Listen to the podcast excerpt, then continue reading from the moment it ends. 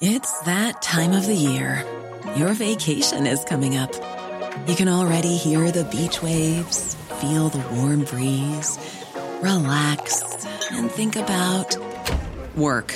You really, really want it all to work out while you're away. Monday.com gives you and the team that peace of mind. When all work is on one platform and everyone's in sync, things just flow wherever you are. Tap the banner to go to Monday.com.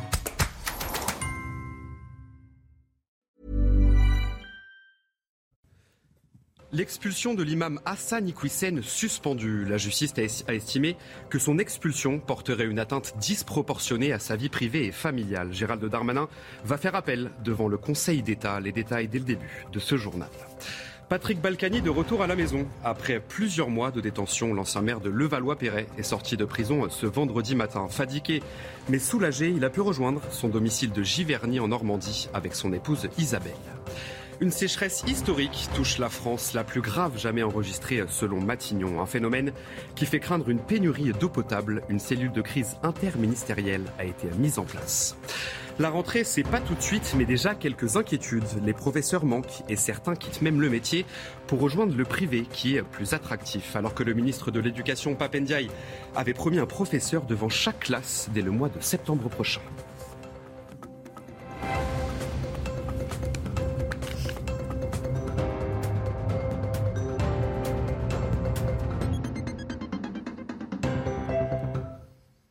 Bonsoir à tous, soyez les bienvenus dans l'édition de la nuit. L'expulsion d'Hassan Iqwisen suspendue par le tribunal administratif de Paris. L'imam de nationalité marocaine mais né en France est accusé d'avoir tenu des propos antisémites, homophobes et antifemmes. Il est proche des frères musulmans et très influent aussi sur les réseaux sociaux. Ce vendredi, la justice a estimé que son expulsion porterait une atteinte disproportionnée à sa vie privée et familiale. Gérald Darmanin va faire appel devant le Conseil d'État. Les explications sont signées Arthur Morion. Retournement de situation, le tribunal administratif de Paris suspend donc l'expulsion d'Assani Hussein. Il estime qu'elle porterait une atteinte disproportionnée à sa vie privée et familiale. Il ne reconnaît pas, à travers les pièces du dossier et les débats à l'audience, les propos antisémites, l'hostilité aux valeurs de la République, ni l'encouragement à la violence d'Assani Hussein. Toutefois, il estime qu'il y avait bien des actes de provocation à la discrimination envers les femmes et que cela ne justifiait pas une mesure d'expulsion la justice administrative va même plus loin. Elle enjoint le ministre de l'Intérieur de procéder au réexamen de la situation d'Assani Hussein dans un délai de trois mois et elle lui délivre une autorisation provisoire de séjour. Gérald Darmanin a d'ores et déjà annoncé qu'il ferait appel auprès euh, du Conseil d'État. Dans un communiqué, il précise qu'il est bien décidé à lutter contre ceux qui tiennent et diffusent des propos de nature antisémite et contraire à l'égalité entre les femmes et les hommes. Si le Conseil d'État maintient cette suspension. L'entourage du ministre nous indique que Gérald Darmanin pourrait proposer une modification de la législation dans le cadre de la prochaine loi immigration pour que ce type d'individu puisse tout de même être expulsé. Et forcément très fatigué mais soulagé, Patrick Balkany est sorti de prison ce vendredi matin. L'ancien maire de Levallois-Perret était incarcéré depuis six mois à la maison d'arrêt de Fleury-Mérogis. Il a pu rejoindre sa maison de Giverny en Normandie, où il habite avec son épouse Isabelle Balkany. Le récit de Corentin Brio. Ce vendredi matin avait des airs de liberté pour Patrick Balkany. L'ancien maire de Levallois-Perret était de retour dans son domicile à Giverny, au lendemain de la décision de la Cour de Paris de lui accorder sa liberté conditionnelle. Un soulagement pour celui qui était incarcéré à la prison de Fleury-Mérogis depuis février dernier. La prison, c'est très dur. C'est très difficile. J'étais euh, isolé, seul. J'ai pas, pas croisé un détenu pendant six mois. Ça, c'était très dur. C'est un enfer d'être là parce que ça hurle dans tous les sens. C'est très fatigant. On n'arrive pas à dormir parce que jusqu'à 2 heures du matin, ça hurle, ça tape. Isabelle Balkany, qui avait fait une tentative de suicide en février, a également exprimé son bonheur. Mais c'est pas, je trouve pas le mot. C'est drôle d'ailleurs comme quand un bonheur est trop intense on n'arrive pas à le qualifier. Voilà, c'est tout. Et quand il m'a pris dans ses bras, je ne sais pas pourquoi, j'ai eu l'impression que j'avais rapetissé, que j'étais devenue toute petite. Déjà condamné pour fraude fiscale, Patrick et Isabelle Balkany ont également été condamnés pour blanchiment aggravé de fraude fiscale et pour prise illégale d'intérêt. Un nouveau procès est prévu en octobre prochain. En France, il y aurait un refus d'obtempérer tous les 20 à 30 minutes. Le dernier Euh, le dernier en date a été signalé jeudi à Villeneuve-Saint-Georges dans le Val-de-Marne. Un policier a été blessé. Deux individus ont été euh, interpellés. C'est Arthur Moriot qui vous raconte. Des images qui sont de plus en plus fréquentes, celles d'un refus d'obtempérer. Sur cette vidéo, on peut voir l'un des policiers s'accrochant à la portière d'un véhicule en fuite pour tenter de l'arrêter. En vain, le conducteur accélère. Les faits se sont déroulés à Villeneuve-Saint-Georges dans le Val-de-Marne.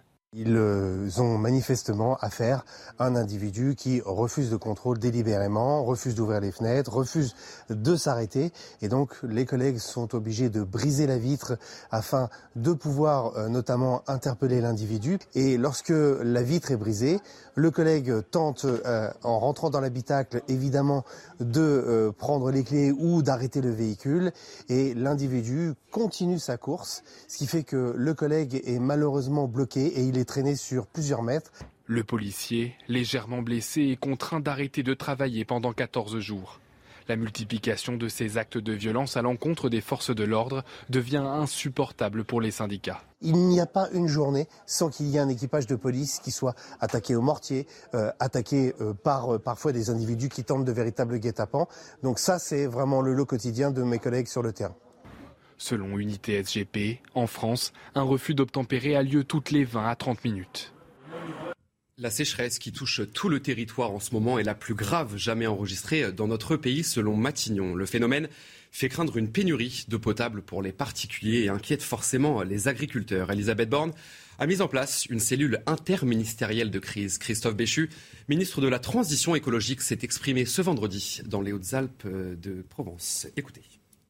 On est déjà à plus d'une centaine de communes en France qui aujourd'hui n'ont plus d'eau potable et pour lesquelles il y a des approvisionnements qui se font euh, avec de l'eau qu'on achemine en camion dans ces communes puisqu'il n'y a plus rien effectivement dans les canalisations. Tout l'enjeu, c'est de durcir un certain nombre de restrictions pour éviter d'en arriver là sur les territoires où on s'aperçoit qu'on a des déficits hydriques qui se prolongent. Et puis, être capable d'anticiper, parce que si vous devez aller fournir de l'eau, euh, il ne faut pas vous en préoccuper le matin où il n'y a plus d'eau dans les canalisations. Donc il y a un travail d'anticipation avec les préfectures qui est animé par cette euh, cellule interministérielle de crise. Des, mesures de restriction ont donc été prises et le seront partout où cela est nécessaire afin de garantir les usages prioritaires de santé, de sécurité civile et d'approvisionnement en eau potable, précise encore Matignon. Les autorités en appellent à la responsabilité de chacun pour limiter sa consommation d'eau. Je vous propose d'écouter François Cavalier, il est maire agir de Calian, c'est une ville dans le Var. Aujourd'hui, eh bien, l'inquiétude a gagné tout le territoire puisque la source principale qui alimente les neuf communes de, la communauté euh, concernées et elles baissent tous les jours. la crainte, c'est que les débits euh, de la source soient insuffisants pour euh, assurer une distribution correcte aux habitants. Et la commune, c'est 5000 habitants en ce moment. La communauté de communes, c'est 60 000 habitants. comment assurer une distribution correcte à tous ces habitants, dont des touristes, dont des résidents secondaires pour euh, vivre dans de bonnes conditions quand même, euh, des conditions euh, décentes. Prévenir en amont pour éviter tout risque d'incendie. Dans le sud de la France, les pompiers sont sur le qui-vive. Des guetteurs incendiés en relation avec les pompiers surveillent en permanence les massifs. À plusieurs dizaines de mètres de hauteur, ils traquent la moindre fumée suspecte, avec comme objectif réagir immédiatement à tout départ de feu. Les explications d'Inès Alican. La vigilance est maximale dans ce poste de surveillance près de Marseille. Objectif surveiller la moindre fumée et prévenir tout départ de feu. Ce couple de sapeurs-pompiers y est affecté 24 heures sur 24, à près de 800 mètres d'altitude, surplombant tous les massifs des Bouches-du-Rhône. C'est notre richesse en fait qu'on surveille, notre richesse qu'on a. Même je dirais même nationale, de voir tous les feux, c'est pas normal qu'on boule comme ça. C'est illogique. Outre la surveillance, le couple est en contact permanent avec le CODIS. En cas d'alerte, ils doivent confirmer au centre opérationnel départemental d'incendie et de secours la présence de feu et de fumée pour qu'ils puissent réagir au plus vite. La, doctrine euh, française en matière de lutte contre les feux de forêt, elle est bien de frapper vite euh, et fort. Et donc c'est pour ça qu'on a en plus des moyens en centre de secours, des moyens prépositionnés sur le terrain pour être capable d'intervenir le plus rapidement et de tuer dans l'œuf tout euh, départ de feu. Alors que la quasi-totalité de la France est placée en alerte sécheresse, les secours répètent sans cesse au public les bons gestes. Ne pas jeter de mégots, bannir les barbecues et respecter les arrêtés de fermeture de massifs. Le second volet de mesures en faveur du pouvoir d'achat adopté définitivement jeudi. Le Sénat a donné son feu vert après celui de l'Assemblée nationale. Alors concrètement, que contient ce texte? On voit ça avec Clémence Barbier. La ristourne gouvernementale de 30 centimes par litre de carburant a été prolongée en septembre et octobre. Avec les remises des distributeurs et des pétroliers, le gouvernement table sur un prix du litre d'essence ou de diesel à la rentrée autour de 1,50 €. 100 euros, c'est le montant de l'aide exceptionnelle de rentrée par foyer, en plus des 50 euros par enfant. Cette prime sera versée aux bénéficiaires des minima sociaux, comme le RSA ou l'allocation aux adultes handicapés. La prime d'activité et les pensions de retraite vont également augmenter de 4%. La redevance audiovisuelle de 138 euros est supprimée pour les 23 millions de contribuables qui la payaient. Bonne nouvelle pour les salariés du secteur privé, la monétisation des RTT non utilisés est possible jusqu'en 2025. Ces rémunérations seront exonérées d'impôts et de cotisations. Enfin, pour offrir davantage de pouvoir d'achat aux Français, le ministre de l'économie Bruno Le Maire a incité les entreprises à augmenter les salaires. La rentrée, c'est pas encore pour tout de suite, mais on y pense forcément et avec une certaine inquiétude. L'ancien ministre de l'Éducation nationale, Jean-Michel Blanquer, avait, promis qu'il y aurait un prof devant chaque classe à la rentrée. Une promesse renouvelée par Papendiaï alors que la pénurie d'enseignants ne cesse de s'accroître. Mathilde Ibanez, Arthur Muriot. Zacharia, on va corriger l'exercice donc avec le calcul sur les aires. Un cours de mathématiques en ligne et personnalisé. Seulement un élève face à un professeur. C'est ce que propose cette entreprise de soutien scolaire. Un moyen de mieux apprendre pour ce collégien. On a une structure pour nous, un peu. On peut, euh, on peut, le professeur peut vraiment s'intéresser euh, et prendre le temps euh, à nous bien nous expliquer pour les professeurs, alors que le salaire moyen oscille entre 1500 euros et 1800 euros dans l'éducation nationale, cette société leur offre une meilleure rémunération. Euh, mon salaire est de 2500 euros par mois. Et on sait très bien qu'un professeur qui, va être bien dans sa peau, euh, et forcément ça s'accompagne d'une bonne rémunération. Mieux rémunérer les enseignants et leur promettre un meilleur environnement de travail, c'est la promesse de cette entreprise de soutien scolaire. on a nos meilleurs profs qui, sont à plein temps. On a des profs qui gagnent plus de 4000 euros par mois. Donc bon, ça reste confortable par rapport au secteur de l'éducation nationale. Et même en termes de qualité de, travail, c'est plus agréable de travailler en petit groupe parce qu'on est plus proche des élèves. Il n'y a que 4 élèves maximum. Donc euh, forcément, c'est beaucoup plus agréable que de suivre une classe de 30 élèves. L'insatisfaction salariale fait partie des principales causes de démission chez les professeurs. Pour l'année scolaire 2020-2021, plus de 2200 enseignants ont quitté leur emploi. Taïwan cerné par de grandes manœuvres militaires chinoises. Pékin a mobilisé son aviation, sa marine et des missiles balistiques et a par ailleurs annoncé des sanctions contre la présidente de la Chambre des représentants américaine, Nancy Pelosi, qui s'est rendue sur place en début de semaine. La Chine a également arrêté de collaborer avec les États-Unis sur de nombreux dossiers, notamment celui du changement climatique. Clémence Barbier, Corentin Brio. Les tensions sont toujours bel et bien présentes.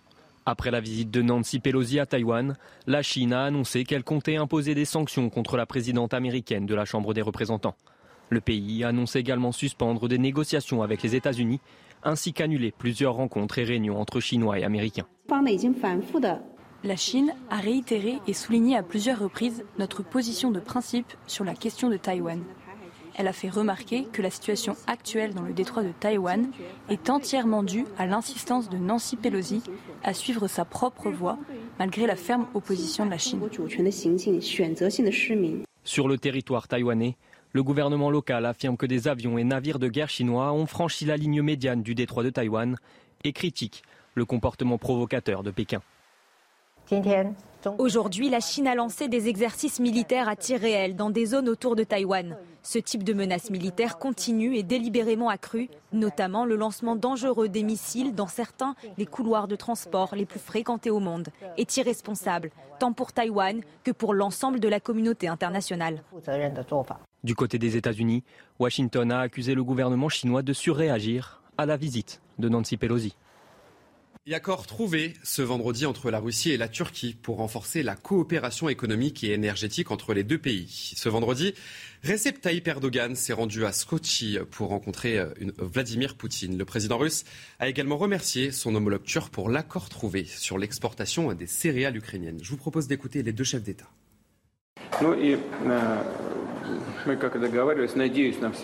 J'espère que nous pourrons signer aujourd'hui un mémorandum sur le renforcement de nos liens économiques et commerciaux compte tenu des dispositions prises par notre délégation lorsqu'elle était en Turquie il y a seulement un ou deux jours.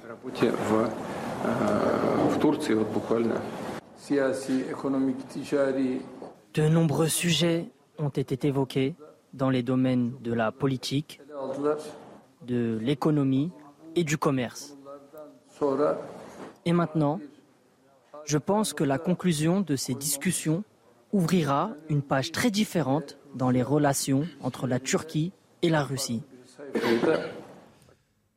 Washington demande à la Russie de libérer immédiatement Britney Greener. La basketteuse américaine a été condamnée jeudi à 9 ans de prison pour trafic de drogue. La Russie est prête à discuter d'un échange de prisonniers, a indiqué le chef de la diplomatie Sergei Lavrov en réponse à la proposition américaine.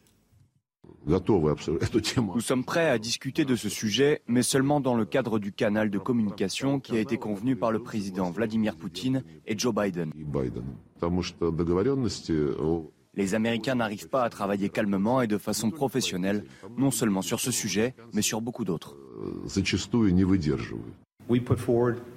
Nous avons présenté, comme vous le savez, une proposition substantielle sur laquelle la Russie devrait s'engager avec nous et ce que le ministre des Affaires étrangères russe, Lavrov, a dit ce matin et a déclaré publiquement, c'est qu'ils sont prêts à s'engager par les canaux que nous avons établis et nous allons poursuivre dans cette voie. Et enfin, plus de 100 roquettes tirées vers Israël après des frappes meurtrières sur Gaza. À l'origine de ces frappes, le djihad islamique, organisation considérée comme terroriste par Israël, l'Union européenne et les États-Unis. Et un petit peu plus tôt ce vendredi, Israël a mené une attaque préventive contre cette organisation. L'armée israélienne a dit avoir tué 15 combattants.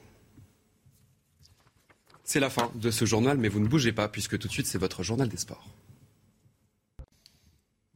Et on commence ce journal des sports avec du football, bien sûr. Et c'est Lyon qui remporte le match d'ouverture de Ligue 1 face à Ajaccio. Les Lyonnais ouvrent le score à la 12e minute grâce à Tété.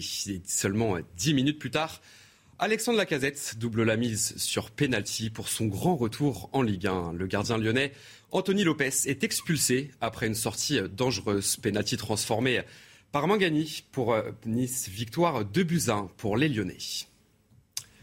Et le grand favori de cette saison, vous le savez tous, c'est le Paris Saint-Germain qui va commencer samedi et qui se déplace sur la pelouse de Clermont. Mais ça sera malheureusement sans Kylian Mbappé qui est forfait. Sacha Zelinski.